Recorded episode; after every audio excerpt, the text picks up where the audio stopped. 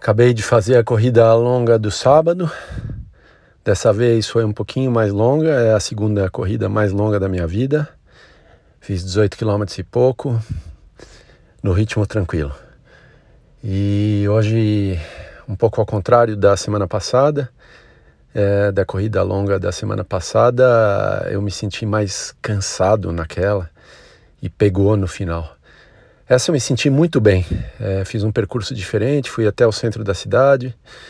Então, na primeira metade da corrida teve bastante subida e descida, porque eu subi até Paulista, depois desci lá embaixo na Consolação, subi Augusto até Paulista, depois uma descida forte da Brigadeiro. E a segunda metade bastante plana. Me senti super bem, tranquilo e Tá certo que estava um tempo mais ameno, nublado, até uma garoinha no final, é, bem cedinho, saí escuro, é, mas geral me senti super bem.